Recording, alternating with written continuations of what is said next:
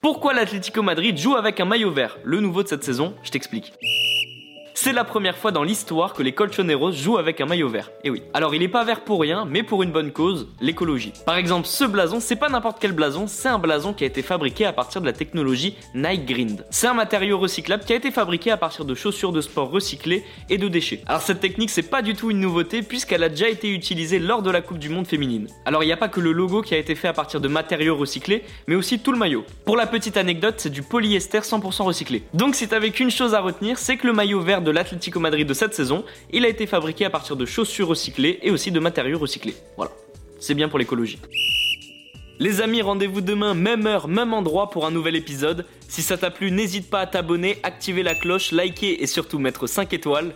Et oui, j'allais oublier, si t'as une question, peu importe laquelle, il n'y a jamais de questions bêtes, pose-la en commentaire et j'y répondrai dans un prochain épisode.